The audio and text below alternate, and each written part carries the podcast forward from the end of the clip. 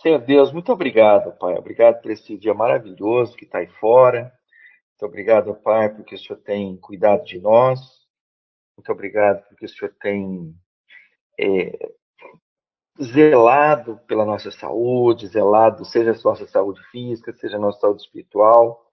Nós pedimos também, ó Pai, para aqueles que ah, estão é, enfermos, ou estão com familiares enfermos, que o Senhor, ó Pai, nos dê sensibilidade para que a gente enxergue aqueles que estão próximos a nós, que a gente possa estar servindo, que a gente possa estar dando todo o apoio necessário enfim, ó Pai, que nós funcionemos como uma igreja, como o Senhor espera.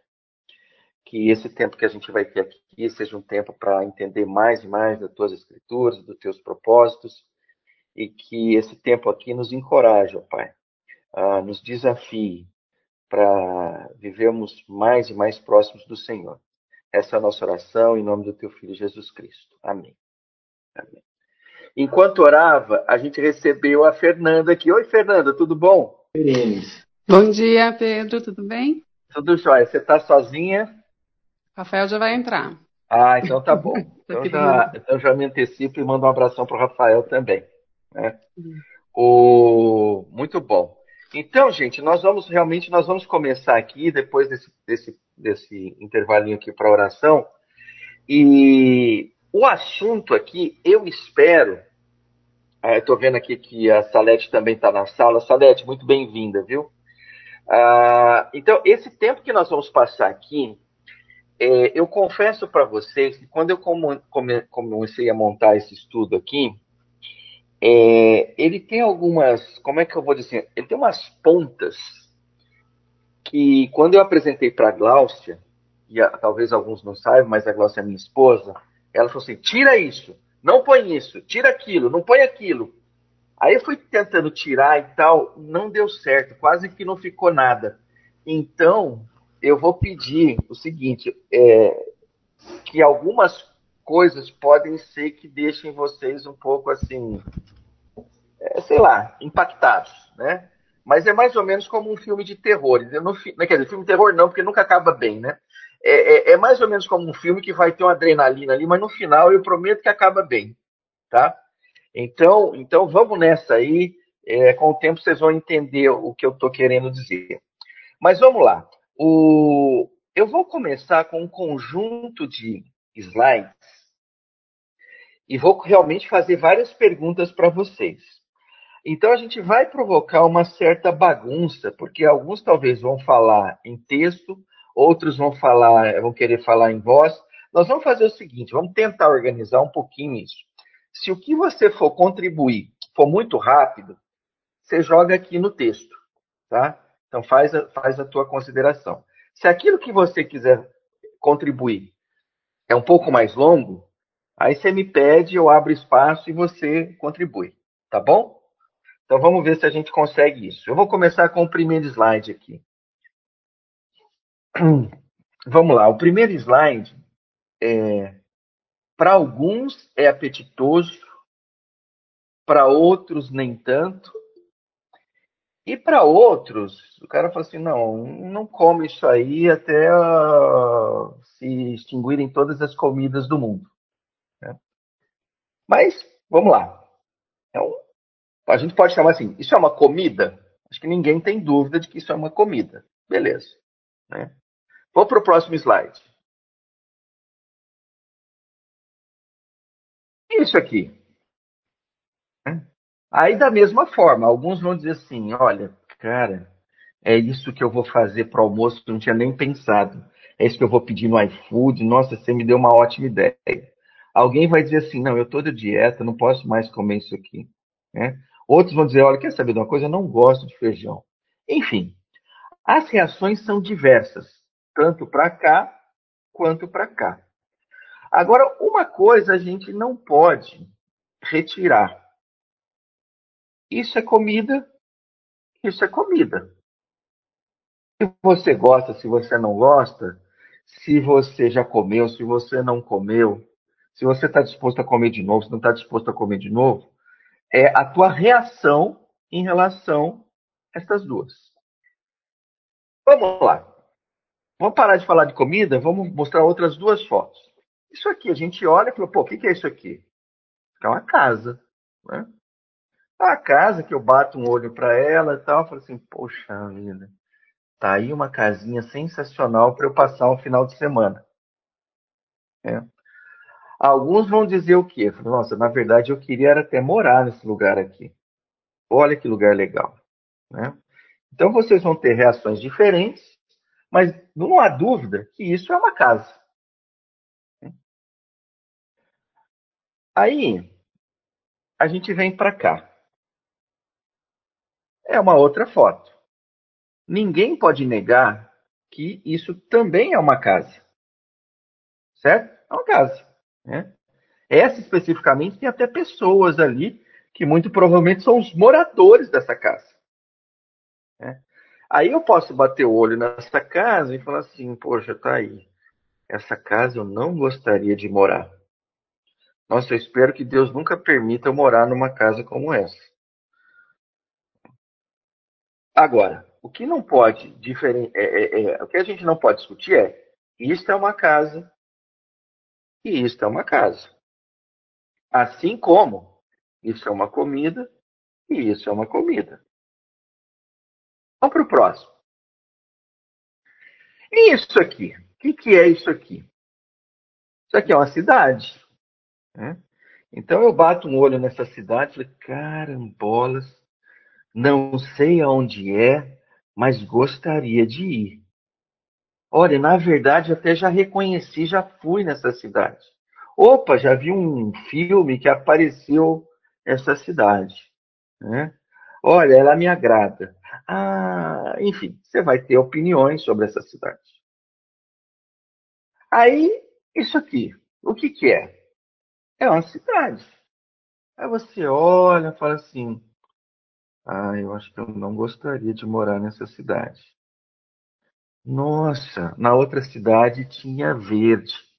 Essa praticamente não tem verde. Eu tenho que ficar procurando para achar um verde. Né?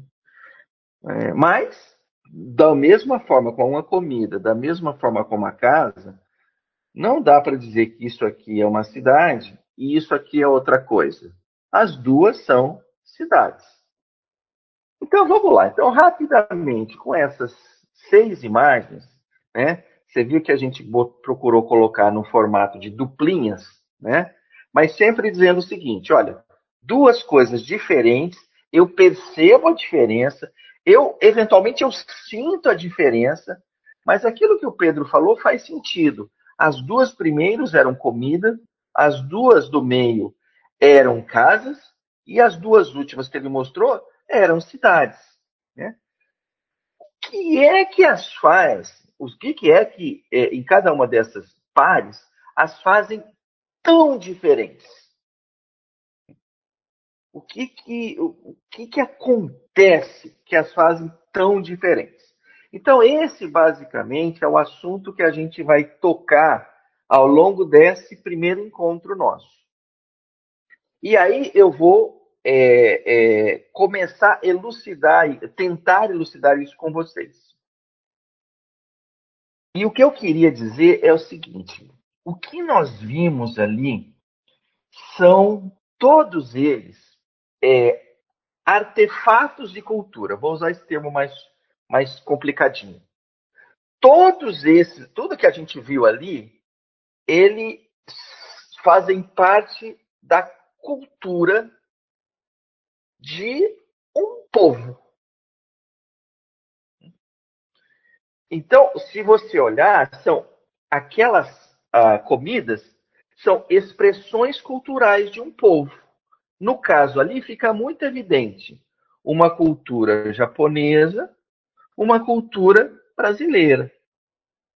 Né? Aliás, aqui eu só vou fazer um pequeno parênteses.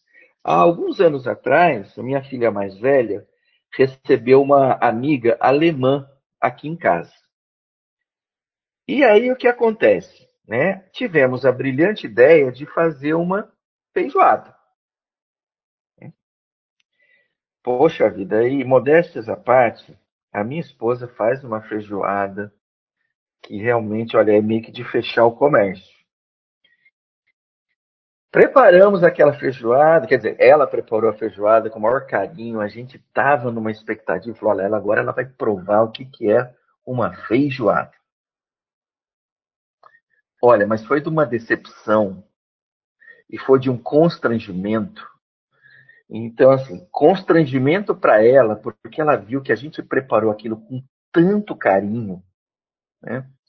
E decepção para nós ver que ela, olha, se ela comeu dois feijões, foi muito. Né?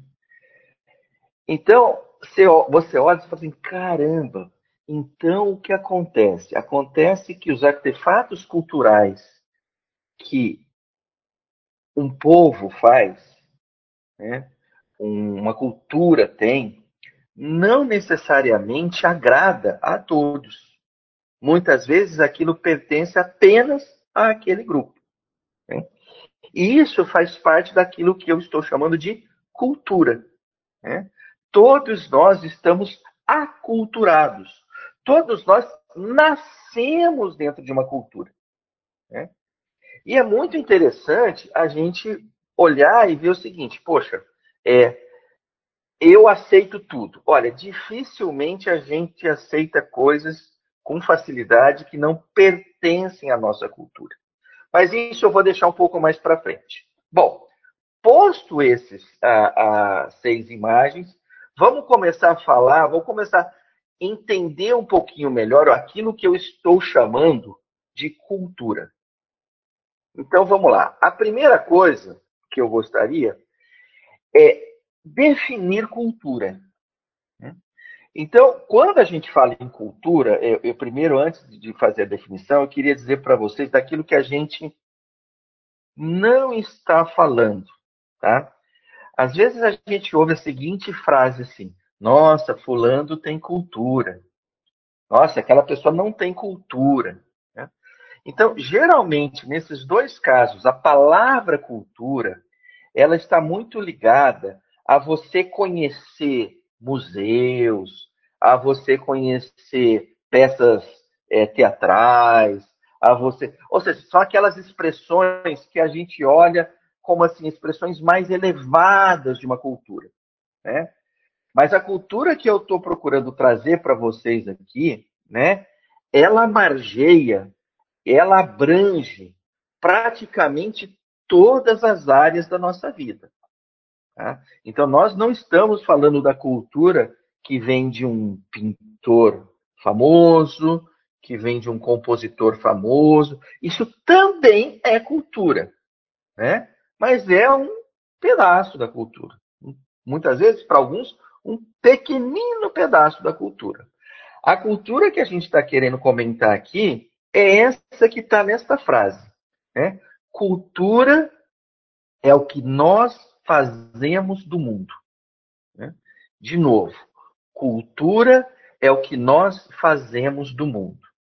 Mas eu entendo que para a gente entender melhor essa frase, eu queria quebrá-la em três partes. Então, a primeira parte é o mundo. Então, é o que é o mundo? Botei aqui, né? O mundo nesse caso aqui bem redondinho, né? Ah, e a gente olha para ele, o que, que a gente vê nele? Bom, vamos lá. Vou dar alguns exemplos.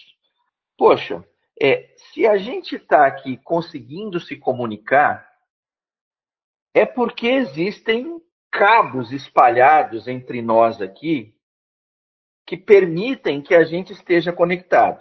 Esses cabos são feitos, por exemplo, de cobre.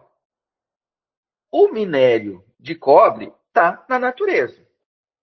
Então, o que, que acontece? Alguém pegou um minério de cobre, conseguiu processar aquilo, conseguiu gerar fios, cabos, conseguiu instalar pela cidade toda, na verdade, nesse caso, pelo mundo todo, praticamente o mundo todo, e permitiu com que a gente se falasse. Então, isso não deixa de ser cultura. Né? Da mesma forma né, que daqui a duas, três horas, nós vamos comer. Né?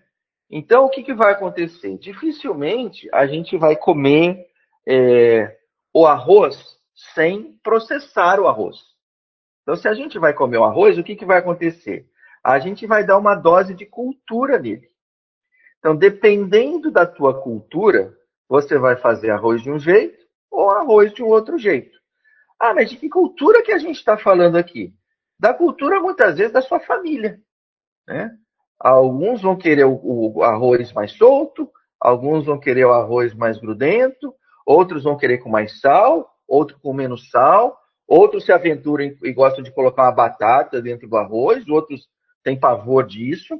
Mas, enfim, nós vamos utilizar aquela nossa cultura para fazermos de algo que está no mundo, chamado arroz, mas no consumo desse arroz, nós vamos aplicar a nossa cultura e cada um vai comer um arroz diferente. Né? Então, o primeiro ponto é entender o seguinte: o mundo está aí, né? o mundo oferece uma quantidade é, é, é, é, finita, mas excessivamente grande de recursos, e cultura é quando nós pegamos esses recursos e fazemos algo com eles. Então vamos lá. Mundo eu acho que está claro. Vamos para o segundo ponto. Quando a gente fala nós, a gente precisa entender nós. Né? Ah, quando eu falo a gente precisa entender nós, parece que eu estou falando errado, né? Mas é, é, é, isso mesmo. A gente precisa entender o que, que é a palavra nós nesta frase aí. Então, nós pode ser o quê? Nós pode, nós pode ser uma família, pode ser um bairro, pode ser um condomínio, pode ser uma igreja local, pode ser uma empresa, pode ser uma cidade e pode até mesmo ser uma nação. Né? Então, o que, que significa na prática isso? É, isso significa que toda família tem uma cultura. Então, por exemplo, em algumas famílias, é da cultura deles que eles durmam às 10 horas da noite. É uma cultura. Né? Numa outra família, a cultura é que, olha, antes da meia-noite ninguém dorme. Numa família, a cultura é, olha, eu prefiro, é, né, nós jantamos. Numa outra família, nós tomamos lanche. Numa outra família, olha, a hora que chegou no jantar, cada um se vira e pega o que tiver e faz. Né? São expressões de cultura dentro da família. Né? Da mesma forma, isso vale para um condomínio. Né? Ah, por exemplo, quando a gente pega um estatuto de um condomínio, ali tem muito da cultura daquele condomínio. Olha, você não pode fazer isso nesse condomínio. Quando você for fazer aquilo, você só faz no sábado, né? Então existe uma cultura, né? E, enfim, não vou ficar me estendendo, mas é importante que a gente entenda que quando a gente está falando de cultura, né, a gente precisa delinear se a gente está falando de uma cultura menor, que pode ser uma família nuclear, e pode estar falando de uma cultura imensa, que pode ser um país inteiro. E, eventualmente, para alguns, pode ser um contexto de, cara, olha, isso aqui já é, é cosmológico. Isso aqui, na verdade, são de todos os seres humanos que habitam neste momento do planeta. Pode? Pode. Né? Ah, mas, enfim, então, eu, era muito importante que a gente entendesse mundo e entendesse nós. E a terceira parte que eu gostaria de mostrar para vocês é que é o seguinte, né? Para que exista a cultura, é necessário, é necessário que as pessoas façam. Se todas as pessoas ficarem imóveis e não conversarem com ninguém, muito provavelmente a gente deixou de gerar cultura. Entendam de novo o que eu estou dizendo. Ninguém mais faz absolutamente nada, inclusive não conversar com ninguém. Olha, provavelmente é, é, é, a gente está impedindo que a cultura floresça. Ou seja, a cultura floresce na medida que nós fazemos algo. É, eu vou detalhar um pouco mais isso. E aí, aqui, embora eu já tenha falado isso, é, mas essas figurinhas aqui é para dar uma clareza ainda mais maior, uma, uma, uma ênfase maior, que é o seguinte. Eu posso estar pregando um quadro na parede, eu posso estar cuidando de uma lavoura, eu posso estar cuidando de um jardim, eu posso estar cozinhando, eu posso estar trabalhando num escritório, num home office, eu posso estar fazendo a cirurgia em alguém, enfim, tudo isso né, é, é cultura. Por quê? Porque todos é alguém fazendo algo no mundo. Bom, tá claro, eu, se, se alguém é, entender que não está muito claro, por favor, é, coloca alguma coisa aqui nas mensagens e aí eu posso elucidar. Ou se alguém quiser fazer uma contribuição um pouco mais extensa, chama aí e eu dou a palavra. Como não veio nenhum nem outro, eu vou continuar. Pode ser? Vamos lá. Bom, então, o... olha que coisa aqui. Ó. Agora nós vamos entrar numa seara que é uma seara que, de certa forma, nos pertence. Né? É uma seara que, é, digamos assim, nós somos é, atingidos por ela com frequência. Na verdade, algumas fazem parte, de fato, das nossas vidas, né? Ah, de uma forma tão intensa. Então aqui eu estou falando do quê? Eu estou falando em louvor. Tá? E agora eu vou fazer o seguinte: eu vou tirar o meu compartilhamento, vou compartilhar para que vocês possam ouvir o vídeo aí, porque senão vai sair sem som, e eu vou tocar é, essa, é, é, é esse vídeo para vocês. Né? A minha expectativa é não vou interromper o vídeo, vocês vão ouvir. Só que eu queria uma coisinha só de vocês, né? Que na medida que vocês estivessem ouvindo, vocês fizessem comentários aqui nas chamadas. E os comentários podem ser qualquer coisa. Qualquer coisa. Aquilo que, faz, que te chamou a atenção. Você vai falar assim, nossa, eu gostei da blusa da garota ali, laranja. Pode escrever, né? Ah, eu notei ali que tem um cabo. Olha, aquilo que vocês. Olha, eu fui tocado. O que vocês quiserem, tá? Ah, então, vamos lá. Vamos ver se essa, se essa primeira experiência funciona aqui. Então, eu vou tirar aqui, vou parar a apresentação, vou colocar uma outra aqui já deve chegar na telinha de vocês aí, já deve ter chegado. Né? E agora eu vou colocar para vocês. Ouçam.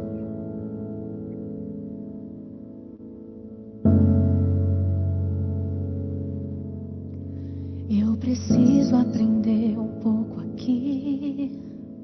Eu preciso aprender um.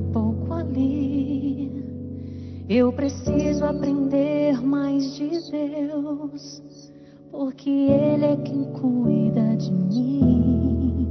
Se uma porta se fecha aqui, outras portas se abrem ali.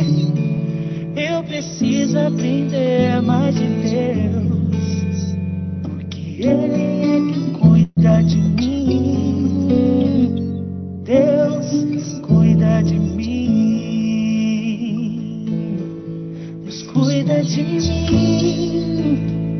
A sombra das suas asas, Deus cuida de mim. Eu amo a sua casa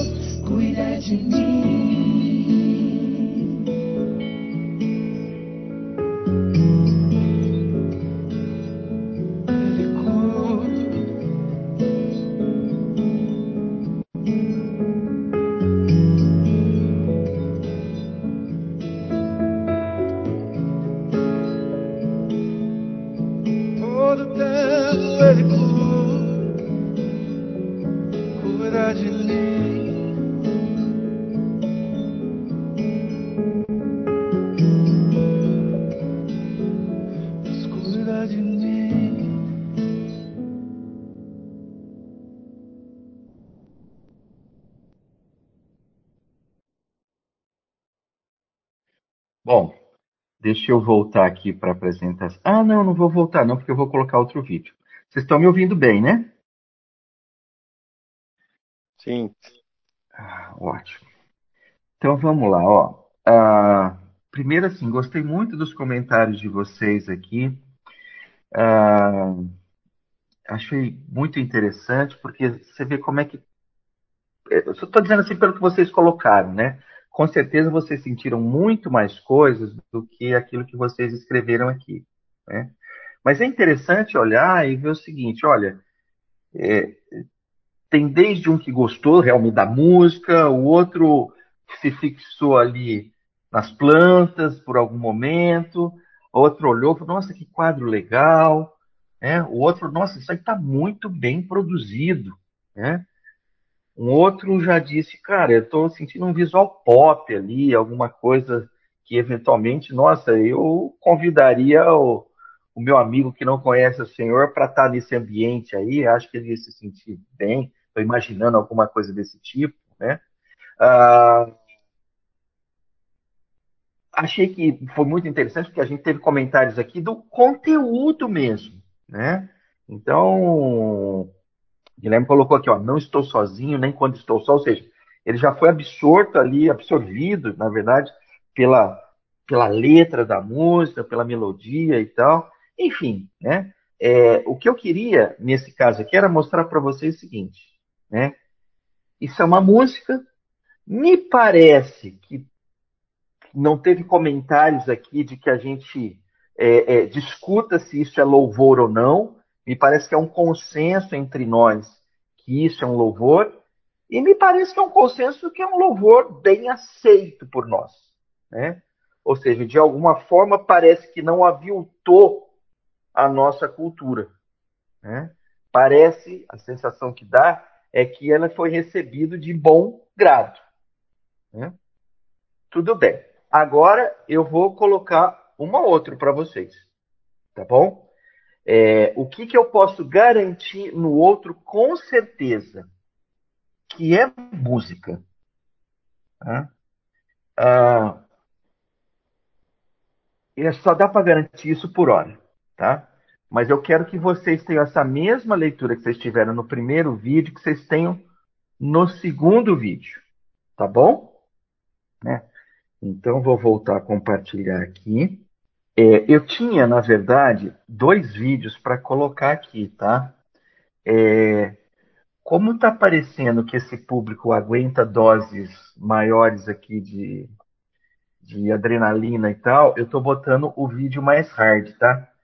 Então corre-se o risco de terminar e não ter ninguém aí do lado. Eu só peço o seguinte, né? O, vocês já viram aquelas, aqueles programas que a pessoa fala assim: o conteúdo deste programa não é de responsabilidade da emissora, papapá. já viram isso? Então eu vou falar a mesma coisa para vocês, tá? O conteúdo que está ali não é da minha responsabilidade, tá bom? Ah, então vocês tenham misericórdia de mim, não vão embora, não, fiquem aí depois do vídeo, tá bom? Mas eu queria que vocês fizessem a mesma coisa que vocês fizeram no primeiro. Comente aí, tá? É, tem emoji também, pode botar emoji aí, tá? Então vamos lá. Vamos, vamos pro vídeo aqui. Eu tava só viajando na ideia do pastor. O pastor tava falando umas paradas assim, velho, do pivete que matou o gigante com a pedrada na cabeça. Fiquei castelando. Depois ele disse que uma vez deu cinco contos pra igreja e Deus deu a ele 200. Eu falei qual foi, homem. Oxi, vi vantagem, fiz as contas rapidão na mente, tá ligado? Tava com 25 contos e falei, vou sair daqui rico, meu irmão. Se organize, se organize, se organize, se organize, se organize, se organize no seu coração.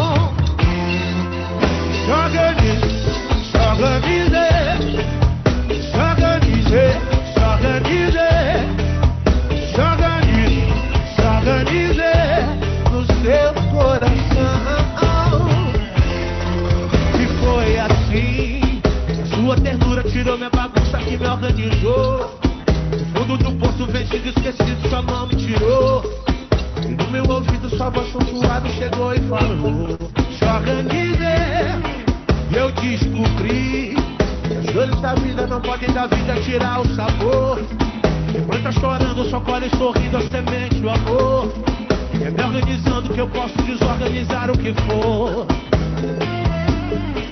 Quem foi que disse que amor de verdade não existe? Quem foi que disse que quem não é rico vive triste? Quem foi que disse a vida dos outros é palpite? Ou só o convite? Então vem família, se organize, se organize, se organize, se organize, se no seu coração. E foi assim que a sua ternura tirou minha bagunça e me organizou.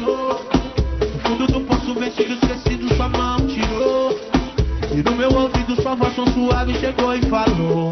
Se organize. E eu descobri que as dores da vida não podem da vida tirar o sabor. Depois tá chorando, só colhe sorrindo a semente do amor. É me organizando que eu posso desorganizar o que for. Quem foi que disse que amor de verdade não existe? Quem foi que disse que quem não é rico vive triste? Quem foi que disse tem que morrer para ver Deus? Só o convite? Chega! Se organizar é se conhecer, é subverter pra se libertar. É o escravo canta passear, vem a caveja toda beleza que há. Contra toda figura que tá no Brasil, o negócio só nos cabe a poesia, vai. Não sabia, meu rap é Bahia, pai. A levada dobrada é barril. É o Babel reggae, é rap de arraia, é preto no Brasil, leão e Gil. É muqueca de Naia, ilha no mapa, família com milhões de views. Correndo do rapa, com a sopa no cesto, lutando pra fora. Desvia do tapa dos homens, bagunça não, é um corre. Se organize,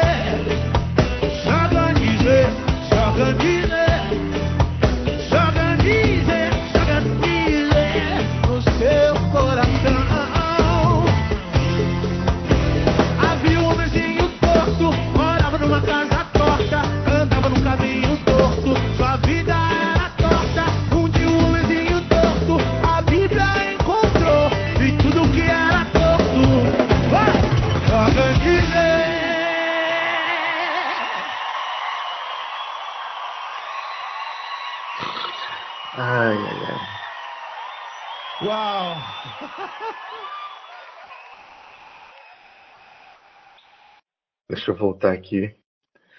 Eu, desculpa aí, gente, eu tô rindo aqui, que tem, tem uns comentários aqui, achei, achei o máximo aqui. É, deixa eu só voltar aqui pro, pro slide. Vamos lá. Pronto.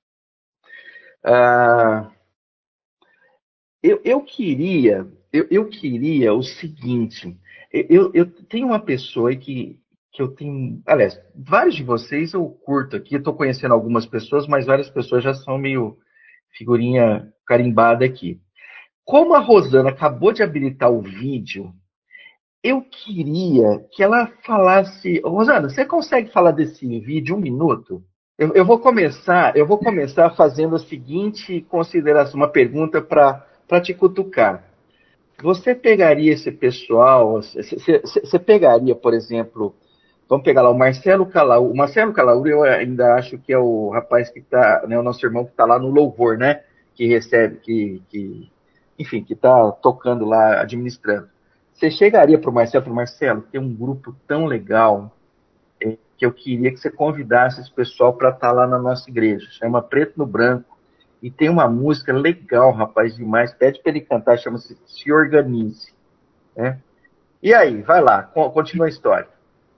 No primeiro eu estava com a câmera desabilitada porque eu estou super resfriada e eu não queria espantar vocês. Ah, eu... então você não viu. Não, não, mas você. Mas, ah, entendi, mas você ouviu e viu. Eu vi. É... Pedro, eu fiquei pensando se ele não fez essa música com base na passagem do Senhor para o rei falou: põe ordem na tua casa, que você vai ser limado daqui a pouco. Então, quando eu comecei a pensar nessa passagem, eu falei, ué, ele é, destrinchou para o público que está ouvindo. Para mim, comunicou. Não vou entrar no detalhe que ele flexionou, né, que a partícula reflexiva do verbo está errado, não vou fazer isso. Mas ele comunicou, né, alguma coisa e tá. é, tem muito carisma, rapaz. É, tá. Mas legal creio que não é da nossa cultura. Tá, tá bom, legal. Joia, obrigado, Rosana. Alguém quer fazer mais algum comentário? Alguém então não está se aguentando aí e quer falar alguma coisa? Pode ser me xingar, fique à vontade. Eu estou acostumado com isso, viu, gente? Né?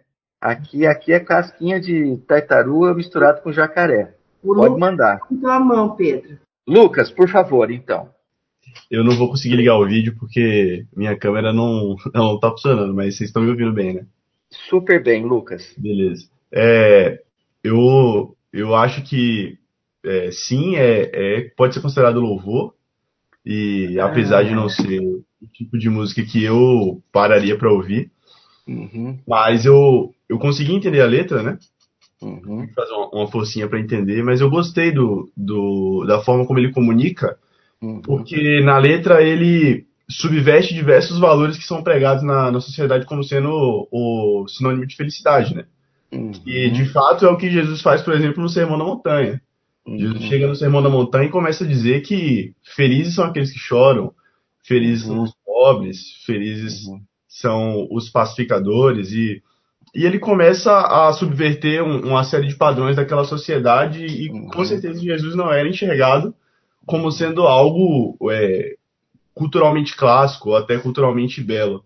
Uhum. É, e, e, eu vejo que o Clóvis Pinho, que é o, o artista que está cantando, né, uhum. ele faz isso de forma, de forma intencional. Eu já ouvi outras músicas do Clóvis que são uhum. menos confusas na, na letra, mas uhum. é, e na forma como ele fala. Uhum. Mas eu acho que sim é considerado louvor porque ele mostra que quando Jesus vem e encontra a nossa vida, ele subverte os valores que a gente tinha e faz a nossa vida ser reorientada, né, ser reorganizada de uma forma a, a se manter satisfeita no próprio Cristo. Amém. E ele faz isso de uma forma que atinge parcelas da sociedade que talvez não se sintam atraídas, por exemplo, pelo, pelo aspecto cultural de músicas como essa aí da que tocou na Ibabe, né? Do Escudo de Mim. Um monte de gente que não suportaria passar cinco minutos ouvindo essa música mas que gostaria muito de ouvir é, a música lá do Preto no Branco. Então, Uhum. eu, eu sim considero louvor, porque não vejo que ofende a palavra de Deus, Uhum. e acho que ele se valeu da cultura Uhum. para poder comunicar uma mensagem. Amém. Amém. Ô, Lucas, obrigado. Gostei muito da tua consideração. Muito legal. Obrigado. Gente, então tá bom. Olha, é, esses dois vídeos eram para cutucar vocês, tá? E era para mostrar, assim, enfatizar Pedro. ainda mais. Opa, desculpa, Rafael, você levantou aqui só agora que eu vi. Por favor. Eu queria, eu, se eu pudesse trazer um pouco, nem vou discutir se é louvor ou não é louvor, tá? Tá. Eu acho que dentro do que a gente conversou, né, os dois são cultura. É, e eu acho que assim, nesse segundo vídeo, né, claro que ele você vê que ele puxa muito para uma cultura pop, né? Uhum. Você vê uma cultura brasileira para ter uma atratividade. Eu acho que assim, às vezes a gente, né, quer comunicar a palavra de Deus e usa de culturas mais seculares ou modismos. Uhum. ah, de uma certa forma, talvez assim, daqui 10 anos, talvez essa música vai falar, nossa, o que, que é isso, cara? Tipo, Aham. é, eu não acho que é uma cultura que é uma cultura perene, vamos dizer assim, aquela Aham. cultura que é, talvez a cultura do a primeira música já é uma música mais clássica, Uhum. mais Uhum. uma cultura, uma alta cultura, se eu pudesse dizer assim. Uhum. E essa é uma cultura popular momentânea Uhum. que comunica jovens Uhum. e, como eu falei, talvez não atinja um público maior, uma coisa É. mais lon- longínqua. Aham. Legal, muito, muito boa a tua consideração, Rafael. Aliás, no que você, enquanto você estava falando, né, eu acho que você tocou é, em vários pontos, mas eu vou salientar um deles, só que acho muito interessante, né? Ah, existem culturas é, passageiras, né? E existem culturas que realmente elas permanecem, né? Então, é, enquanto você falava é, sobre esse assunto, me veio à mente o seguinte: o, eu tive a oportunidade, o me deu a opor- oportunidade de ir no museu da Porsche na Alemanha uma vez. E eu vou dizer uma coisa para vocês: eu não, eu não sou pessoa que curte carro, não sou, eu, né? Eu, eu confesso para vocês que eu até me envergonho um pouco, porque uma pessoa da minha idade que não curte carro e tal, ela muitas vezes até não é nem bem vista. Pô, mas você não. Cara, não, não curto, nu- nunca foi a minha e tal. Mas a primeira vez que eu comecei a valorizar foi quando eu entrei nesse museu. Por quê? Porque ali tem a história do carro, né? E a coisa que mais me impressionou ali, desde o primeiro modelo até agora, o danado do Ferdinand Porsche, depois o, a família toda lá, o cara criou algumas linhas que se passaram décadas e décadas e décadas e as linhas continuam sendo muito bonitas. né? Muito diferente, por exemplo, de um carro que eu tinha, que quando eu comprei, eu falei assim, Cacilda, que carro mais lindo do mundo. E hoje eu olho para ele e falo assim, mas como é que um dia eu achei isso bonito? Né? É, em off eu falo no modelo do carro, porque de repente alguém vai ter aí e vai se sentir ofendido porque ainda gosta. Né? Mas então vamos ficar só com um exemplo positivo, só para salientar isso. Algumas culturas são passageiras, algumas culturas se enraizam de uma forma muito profunda. Isso é uma característica né, é, é, é, da cultura. E assim, é lógico, é só o tempo vai dizer aquelas que vão ficar ou não enraizadas. Né?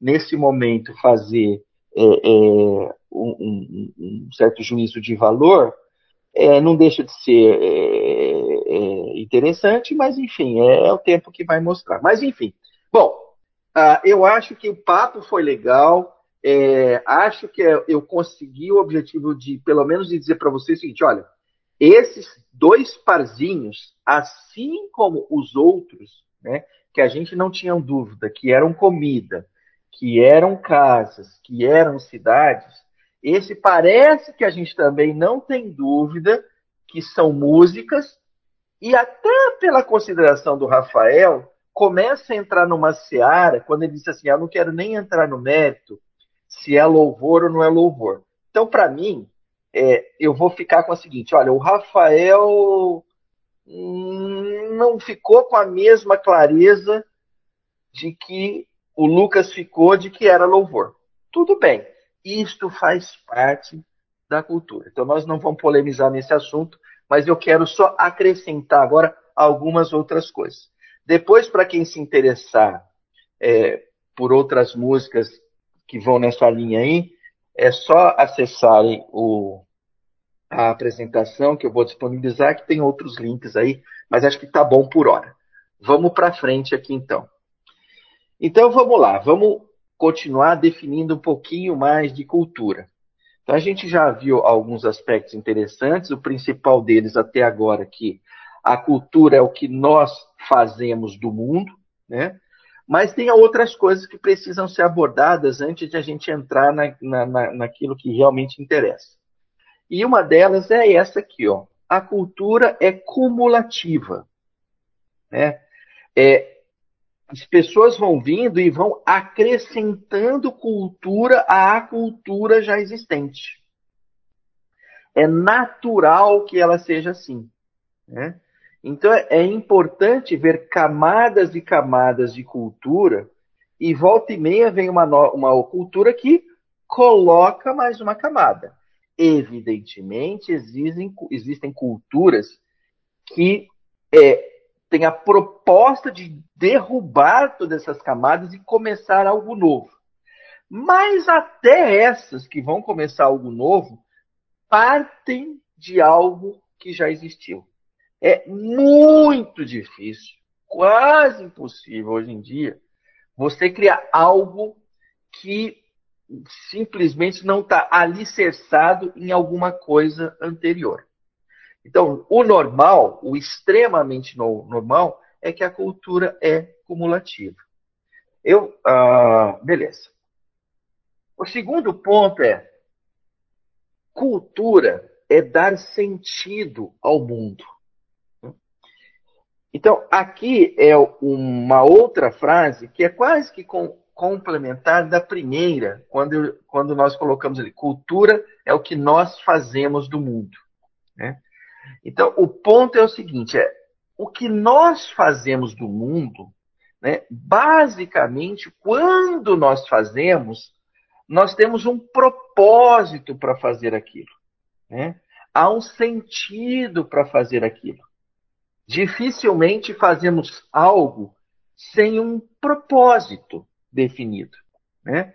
Então, é natural que os artefatos culturais são feitos para dar sentido ao mundo. Então, eu coloquei três coisas aqui simples. Ó, né? Aqui você tem alguém cozinhando.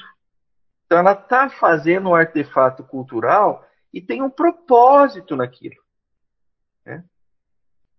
Ao mesmo tempo que você tem uma bailarina aqui que tem um propósito, né? Ao estar tá gastando ali centenas, milhares de horas de ensaio e tal para fazer uma apresentação. Existe um propósito nisso.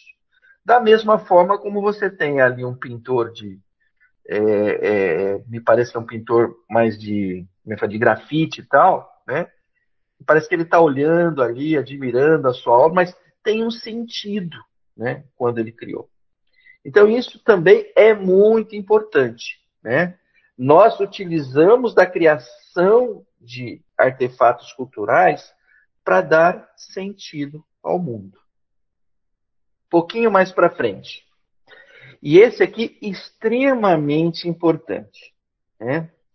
É da essência da cultura que ela seja compartilhada. Se vocês me permitirem, eu só vou voltar no slide anterior para colocar o seguinte. Pensem bem, que sentido faria dessa garota aqui está preparando esse prato se ninguém fosse comer? Não faz muito sentido. Do mesmo jeito que essa bailarina não faria muito sentido ela empenhar uma parte expressiva da vida dela se ninguém fosse assisti-la. E do mesmo jeito, esse pintor não faria nenhum sentido ele pintar algo que ninguém fosse ver. Né? Então, é importante que a gente entenda que é da essência da cultura que ela seja compartilhada. Né? É... Espero que vocês reconheçam quem está na foto aí, né? Mas para aqueles que ainda estão na dúvida, esse cara é o Milton Nascimento e ele não está à toa aí, né? Ele não está à toa, principalmente, né? Porque ele tem uma música que diz assim: todo o artista precisa ir aonde o povo está.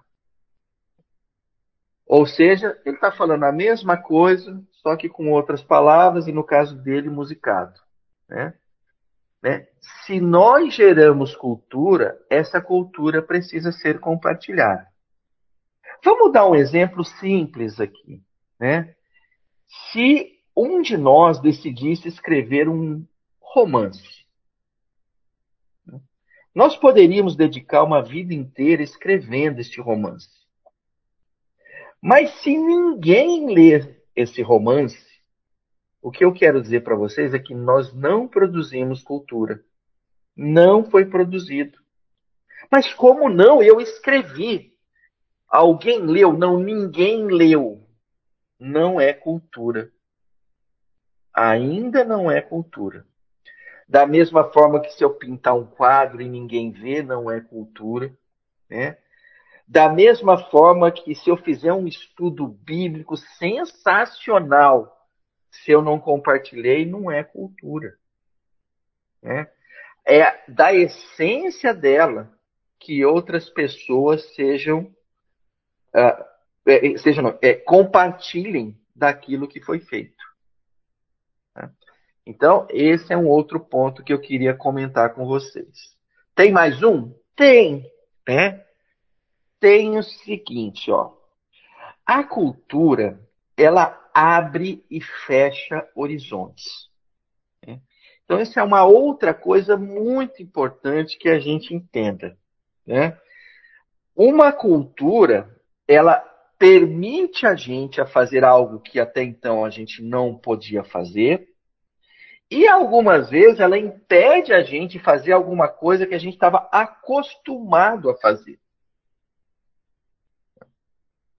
Uh, eu vou dar um. Aqui, aqui tem um monte de exemplos, né? Mas para evitar é, é, polemizar e ficar só no aspecto de compreensão do conceito, né? Vamos com uma coisa bem simples. Né? Uh, algum tempo atrás, algumas décadas atrás, era possível, e aqui vocês vão ver a primeira vez que eu vou falar de Batatais. Né? Então, alguns sabem onde fica Batatais, outros ainda não viveram a vida como deve ser vivida e não conhecem. Né? Mas Batatais é onde eu nasci. Mas vamos lá. É, no passado, né, eu conseguia, lá de Batatais, entrar num trem e chegar aqui em Campinas. Eu conseguia. Né? Naquele momento, existia uma cultura do trem de passageiros. Eu conseguia até fazer mais. Eu conseguia sair de Batatais e chegar a Santos de trem. O que é que aconteceu? A cultura mudou. E hoje, mesmo que eu queira, é impossível eu viajar de trem de Batatais até Campinas. Por quê? Porque a cultura nova é a cultura do automóvel. É a cultura, ou melhor dizendo, é a cultura da estrada. Eu posso ir de carro, eu posso ir de ônibus, mas eu não posso ir de trem. Então, olha que coisa interessante. Quando veio a cultura da estrada, da rodovia, ela abriu um espaço tremendo. Eu pude, né, é, e agradeço dia a dia por ela, porque a partir então eu conseguia chegar em duas horas e meia a Batatais, ou de Batatais a Campinas, coisa que eu não fazia na mesma velocidade do que quando era de trem. Por outro lado, para abrir algo, foi fechado algo. Nem sempre é assim? Não, nem sempre é. Mas é importante que a gente entenda que a cultura ela abre e fecha horizontes. Alguém comentou, e, e eu confesso assim que foi passando e eu não guardei, alguém comentou assim uh, no, no, primeira, uh, no primeiro vídeo e disse assim: Ah, eu notei que não tem bateria. Né? Olha que coisa interessante. Na cultura evangélica de algumas décadas atrás, este instrumento, a este instrumento estavam fechadas as portas. Não se entra com uma bateria dentro de um templo para que ela seja utilizada para o louvor a Deus. Ela estava fechada. Alguma coisa aconteceu com a cultura evangélica, ou com pelo menos parte dela, que este instrumento, esse artefato cultural, passou a ser permitido. E aí, talvez, se a gente olhar para o segundo vídeo, não só permitido, como ali ele está completamente solto, à vontade, fazendo o que quer e bem entende. Então é muito importante que a gente entenda isso. A cultura abre assim como ela fecha horizontes. E aí, tem um último ponto aqui que é interessante também. Na verdade, tem vários, tá, gente? Mas eu estou tentando pegar só os mais relevantes, por, porque a gente vai usar isso como material para frente. Né? A cultura é forte. A cultura é resistente eu resolvi só colocar a palavra resiliente. Né? Olha, eu vou te falar, cultura é bicho forte. Né? Quando aquilo né, é, se enraiza, olha, tirar não é mole, não. Né? Vou dar um exemplo simples aqui em casa. Né? É, eu tenho e não falo isso com, com alegria, não, né? Aliás, não, não teria razão nenhuma de me alegrar. Mas enfim, eu sou conhecido como aquela cara bem antigo que não entra na cozinha, é, a não ser na hora que chamam para comer, né? Não sei fazer praticamente nada, né? Mas isso eu vou te falar uma coisa. Com os meus 56 anos, na verdade 54, porque isso começou há dois anos atrás, eu falei assim: isso não pode acontecer. Eu começo a ver o meu genro que cozinha. Eu falo assim: nossa, que coisa. Eu tô, não, não pode. Não, não, não pertence mais a essa geração um homem que não saiba fazer nada na cozinha. Né? Aí eu coloquei um, uma, uma lógica aqui para mim a Rosana está colocando aqui, né? Casou com uma mineira. É, a mineira ajuda o vício do, do, do machista aqui, né? Ah, mas aí eu falei assim, bom, o que, que eu vou fazer? Né? Já que a Rosana comentou isso, é, é, eu falei assim, poxa vida, na cozinha eu não vou conseguir bater, né? Porque tudo que eu for tentar fazer, a família vai chegar e vai falar assim, quem é que fez isso? Né? E provavelmente vão me acusar. Não, foi o Pedro. Né? Falei assim, não, mas tá ruim, não tá igual. Falei, bom, então aí eu não posso, né? Não dá para competir. Aí o que, que eu notei? Eu notei que a vida inteira a gente tomou água no almoço. Falei, é por aí que eu vou mexer. Aí eu resolvi estudar sucos. Falei, eu vou fazer suco, né? Pois o fato é o seguinte, para encurtar a conversa, dois anos depois, a melhor limonada do mundo fica na Avenida Doutor Luiz de Tela, 1002, e é feita por esse que está levantando a mão aqui. E fez parte da cultura a tal ponto que é o seguinte: não se come sem essa limonada que eu faço. Aliás, tem um suco de maracujá também. Aliás, as minhas limonadas, na verdade, já não é mais uma limonada. Eu já tenho oito tipos de limonada e elas têm nome que eu mesmo dei. Né? Então eu já estou quase com business aí para tocar esse negócio. Mas enfim, né? O que eu achei interessante é que ela entrou na cultura da nossa família, né? A nossa família definitivamente no almoço sente falta. Pedro, o suco, né? Cadê o suco? Né? Então isso só para mostrar como é que é cultura, né? Cultura é aquilo que você se propôs a fazer, né? E de alguma forma recorrentemente caiu no agrado de um público e aquele público vai defender você, né? Ele vai te apoiar e ele vai te dar forças para que você mantenha essa cultura. Mas beleza, eu, eu dei esse exemplo, talvez até não tivesse necessidade de dar mais um exemplo, mas esse merece ser dado, porque aqui se separam os, os seres humanos em dois tipos, tá? Então eu vou mostrar aqui uma foto, ela separa os seres humanos em dois.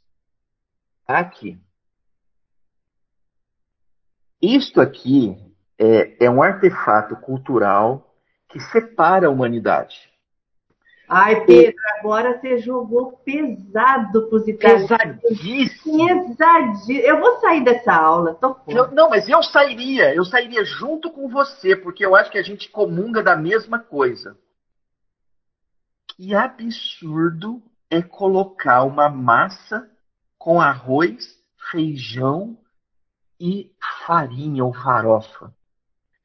Os, a, a humanidade está dividida a partir desse prato. A primeira vez que eu fui, que eu, eu fui estudar em Itajubá, eu sou, como eu falei para vocês, de Batatais, né? Quando eu cheguei em Itajubá, fui morar numa república, um dos primeiros pratos que a empregada fez, que a, que a nossa cozinheira lá fez, foi isso.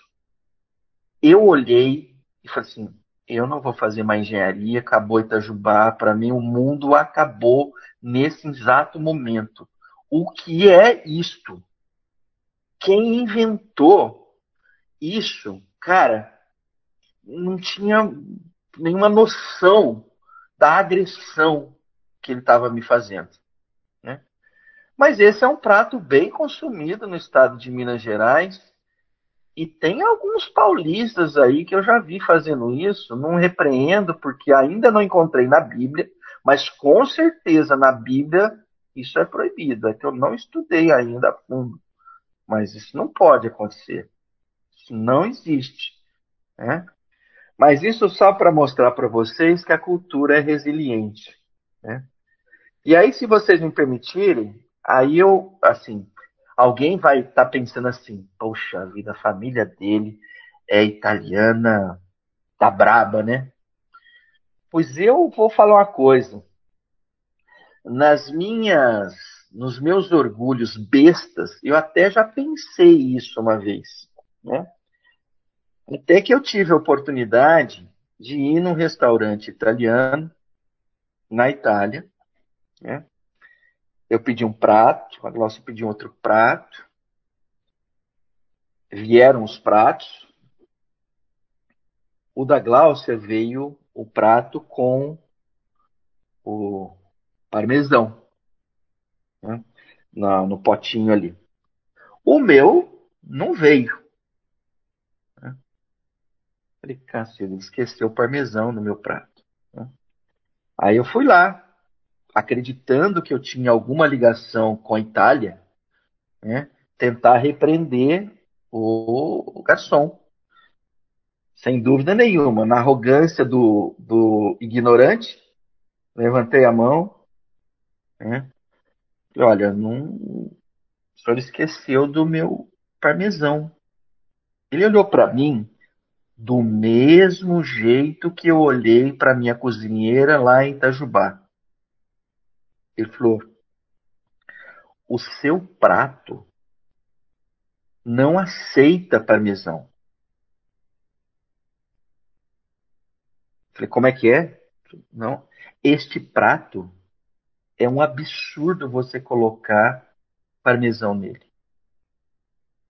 Olha, eu vou falar uma coisa para vocês. Eu comi o prato, sobrou parmesão da Gláucia, porque ela não usou tudo.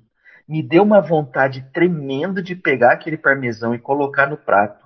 Mas o cara ficou tão bravo que foi a, a única vez na vida que eu saí de uma mesa aonde ficou parmesão na mesa.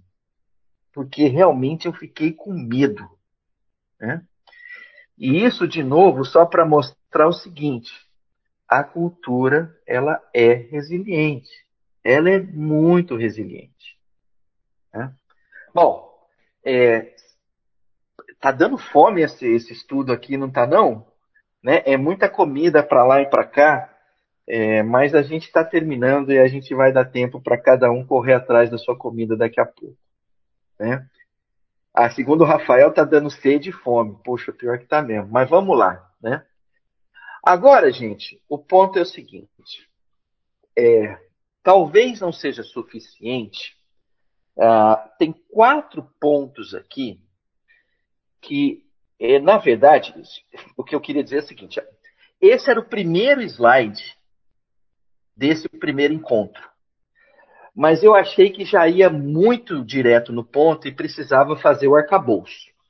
Então, o arcabouço foi feito com os slides anteriores, com essa nossa conversa, e agora a gente chegou num ponto aonde eu queria realmente ter chegado no início, que é a nossa postura com relação à cultura.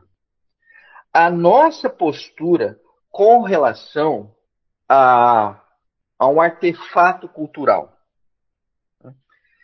Na verdade, tem seis pontos. A gente vai tentar correr quatro deles, mas depois a gente vai ficar somente em dois deles. Mas vamos lá. Os dois deles vocês já sabem quais são, porque é o título da aula. Né? Formados para cuidar e criar.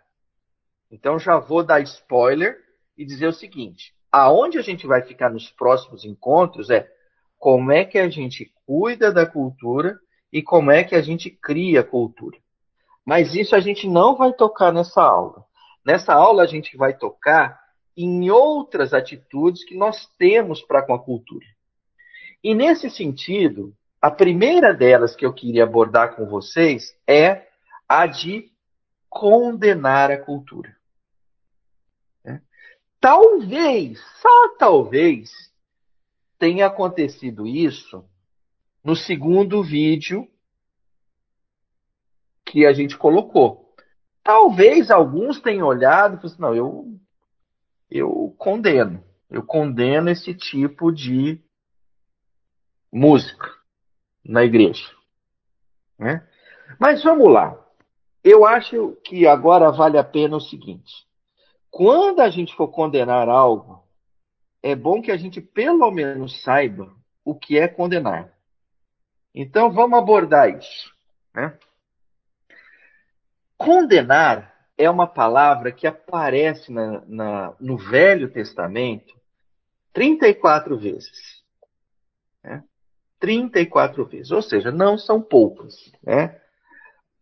A tradução da palavra está ali em cima, né? Ela é um verbo, evidentemente, né? E a palavra, provavelmente vou pronunciar errado, mas seria raché. Né? E essa palavra, ela basicamente, ela vem com dois sentidos lá no Antigo Testamento. Uma delas é ser perverso, agir mal. Né? É mais no contexto de alguém que está é, condenado. Né? A segunda vai numa linha parecida, né? ser culpado, ser condenado. E aquela que eu botei em vermelhinho é aquela que eu queria ficar, que é o seguinte, é condenar como culpado. Então, muitas vezes, quando a gente se a, aproxima de uma cultura, né, a gente precisa entender que uma das nossas reações pode ser a redação de condenação. Agora, para que a gente condene, né, aí vem esse balãozinho que eu coloquei ali. Né? Quando você vai condenar, você precisa de alguns itens. O primeiro deles é o réu. Eu estou condenando quem? Então, eventualmente, aí eu não eu vou sair um pouquinho da polêmica, porque não é essa a ideia, pelo menos não agora. Vamos pegar o contexto da nossa cozinheira lá em Itajubá.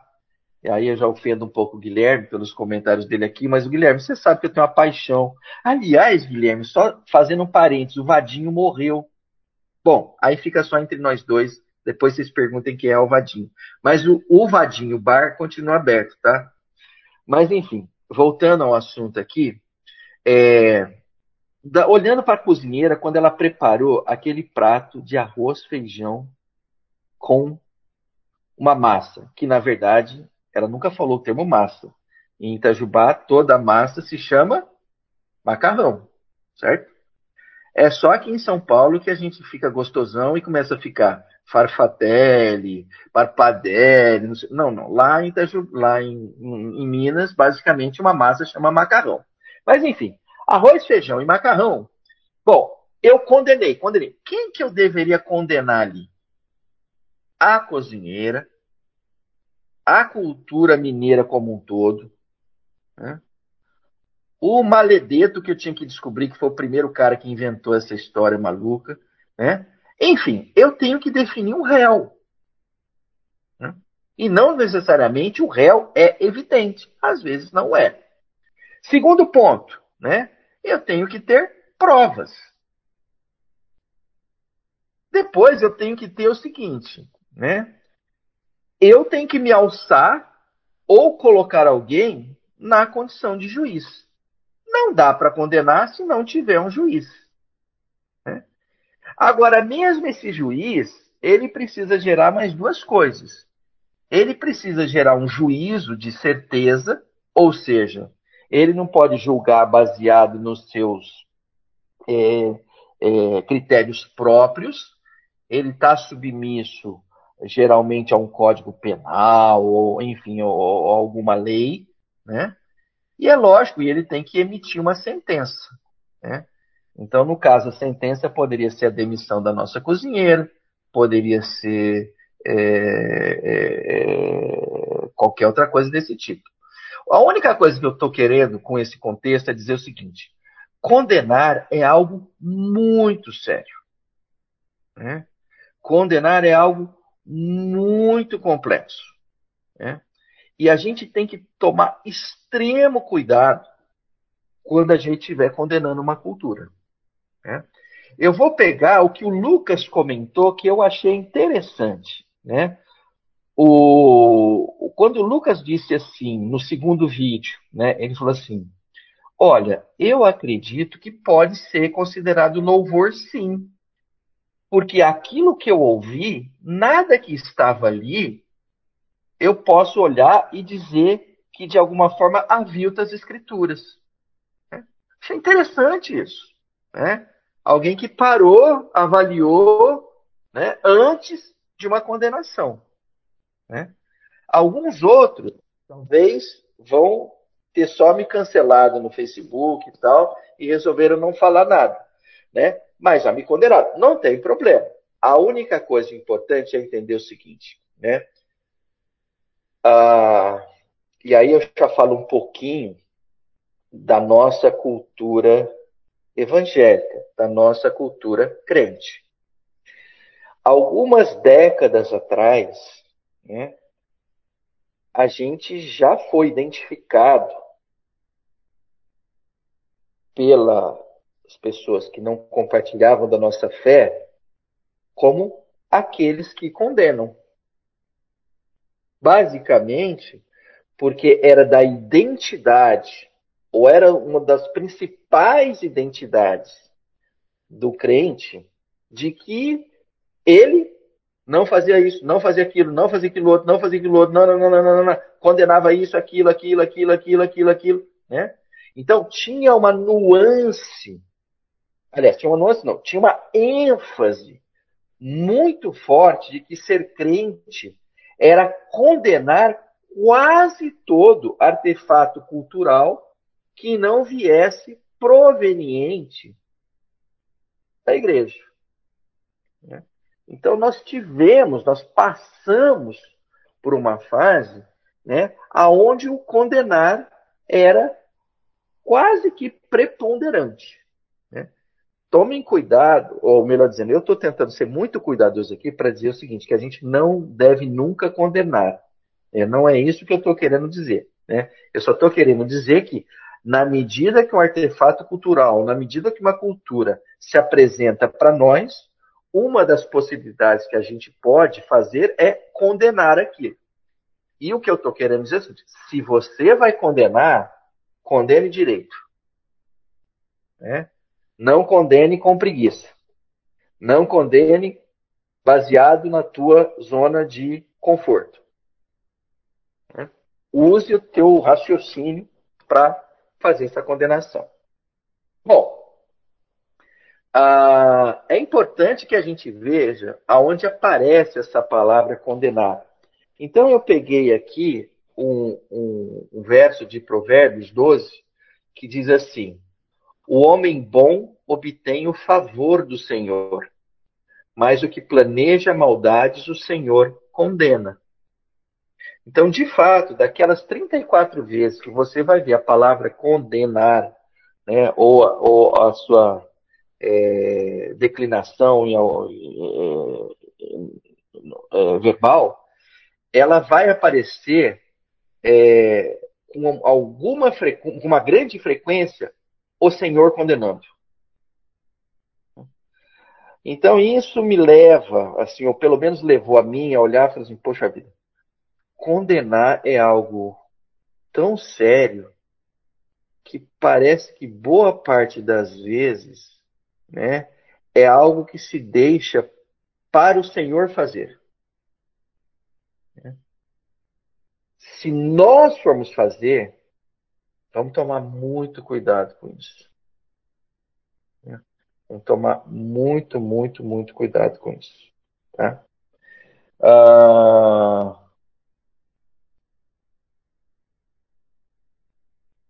O Guilherme comentou alguma coisa aqui. Pronúncia correta é cultural. E é bíblica minha afirmação. É... Ai, Guilherme, eu não entendi o teu comentário. Você quer é, colocar para a gente aqui? Não dá. Tá bom. Então, a hora que der, provavelmente na próxima aula, por favor, comentários. Tá? Mas vamos lá, né? Segundo ponto, gente, e a gente vai parar por isso, por aqui, e a gente deixa os outros dois pontos para o próximo encontro, é, é eu posso estar tá condenando a cultura, mas eu posso também estar tá criticando a cultura. É? Poxa, Pedro, mas que diferença faz? Condenar não é criticar? Não, não, não é. Né? São duas coisas diferentes. Né? Criticar está relacionado a falar contra. Basicamente, é isso é a essência do criticar. Né? É falar contra. Né? Vamos pegar aqui a criticar nas escrituras. Né? Tem um, em Números 12, quando o povo de Israel está lá no deserto, né, aparecem o que? Os dois irmãos, dois irmãos de Moisés, no caso Miriam e Arão, e eles começaram a criticar Moisés porque ele havia se casado com uma mulher etíope. Então aqui é um dos trechos que aparece, pelo menos lá na NVI, a palavra criticar. Miriam e Arão começaram a criticar Moisés porque ele havia se casado com uma mulher etíope. Eu não vou continuar a história, recomendo absurdamente que vocês continuem lendo Números 12, mas não é o propósito aqui. Aliás, estou vendo que está faltando um S ali no Números, eu melhoro depois. Então, eu fui com sede ao pote para encontrar essa palavra criticar aqui, o original dela é, em hebraico. Né? Aí eu fiquei frustrado, porque o que aparece ali é falar. Falei, mas Cacilda, falar? Aí você viu que eu não cheguei em lugar nenhum, porque aparecia a palavra falar 1143 vezes. Eu falei, não, esse negócio não tá legal, não me levou a nada para eu ter a substância, a substância para falar biblicamente sobre o que é criticar. E aí, eu falei, bom, vamos para outra versão das escrituras em português mesmo para ver se aparece a palavra criticar ou falar e tal. E aí, na Almeida revisada e corrigida, aparece assim: E falaram Miriam e Arão contra Moisés, por causa da mulher coxita que tomara, porquanto tinha tomado a mulher coxita. Então aqui você olha e fala: caramba, que interessante, né? Falar contra, que é a essência do criticar. Né? E é engraçado porque, assim, a hora que você pega criticar e vai lá na, na YouVersion, né, e põe lá em português para procurar criticar, você vai encontrar o quê? Você vai encontrar um monte de passagens e você não acha uma ali que tenha o criticar no sentido positivo geralmente criticar no sentido negativo, ou seja, do seguinte assim, não critique. Aí eu falei, pô, não dá para ficar assim. Vamos para um outro lugar? Vamos. Aí nós encontramos a palavra aqui, exortar. Então, embora talvez a gente continue usando a palavra criticar para efeito desses nossos encontros, né? eu acho que eu encontrei a palavra certa, que é a nossa postura com relação à cultura. Então, vamos sair do contexto de falar contra, né, para um contexto mais, me parece, inteligente, chamado de exortar. Então, nessa aí, você vai ver que você encontra algumas coisas que me parece que é plausível e que me parece, inclusive, que seja relevante e importante você fazer com uma cultura que se apresenta para você. Que é aquilo que está ali, ó. Eu, eu, eu, procurei colocar em vermelho aquilo que eu queria falar para vocês, mas é lógico que é importante que vocês vejam todas aí. Né? Mas olha que coisa interessante. Testemunhar intensivamente para restaurar. Né? Então, a gente pode fazer uma crítica à cultura? Acho que pode. Na verdade, muitas vezes, em se tratando de onde vem, deve-se, mas num contexto que busque restauração. Uh, e não exatamente num contexto que o fim seja condenação. Isso estou falando, evidentemente, de criticar. Né? E a outra coisa é ficar de pé. Olha que coisa interessante, né? Ficar de pé é como se você, olha, daqui eu não me movo. Essa é a minha posição. Aqui está ela devidamente clara. Né? E um contexto de dar advertência. Então, estas coisas, a sensação que me passa é que nós podemos fazer com a cultura. Criticá-la no sentido de é, intensivamente é, ficar de pé, dar uma advertência, mas sempre buscando no final uma possibilidade de restauração. Alguns casos isso será possível, outros casos isso não será possível. Muitas vezes será uma obra do Senhor e não nossa, é um fato. Mas existe espaço para o cristão ficar de pé, adverter, né? testemunhar é, no sentido assim de, de dar um contra-testemunho né, para aquilo que é a cultura. Gente, são 11 horas, nós vamos ter que parar até porque está acabando. Né? Eu espero que vocês tenham se motivado para a gente continuar nos nossos próximos encontros.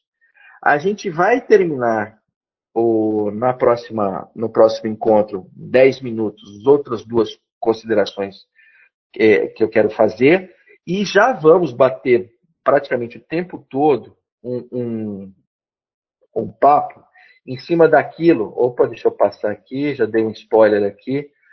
Mas a gente vai estar tá trabalhando principalmente nesses dois conceitos aqui: cuidar e criar. De novo, cuidar e criar. Nós vamos parando por aqui. É... Guilherme, o que está escrito aí? Ah, ele está sem som. Mas o Guilherme sabe o que está escrito aí. Isso aí está em hebraico, está dito até a próxima aula. Isso só para dizer o seguinte, que linguagem, a língua, também é um artefato cultural. Né? Gente, paramos por aí. Senhor, que o Senhor possa nos guardar ao longo desse domingo, que o Senhor possa cuidar de nós, cuidar dos nossos, que a tua mão poderosa seja sobre as nossas vidas, que o Senhor nos dê coragem, que o Senhor nos dê sabedoria, que nós possamos, ó Pai, entender com clareza a tua mensagem lá em João, quando o Senhor disse né, na tua oração para que o Senhor não nos tirasse do mundo, mas nos livrasse do mal. Uma vez que nós estamos no mundo, Senhor, que o Senhor nos dê capacidade né, de viver ah, adequadamente aquilo que o Senhor espera de nós. Né? Essa é a nossa oração em nome do teu Filho Jesus Cristo.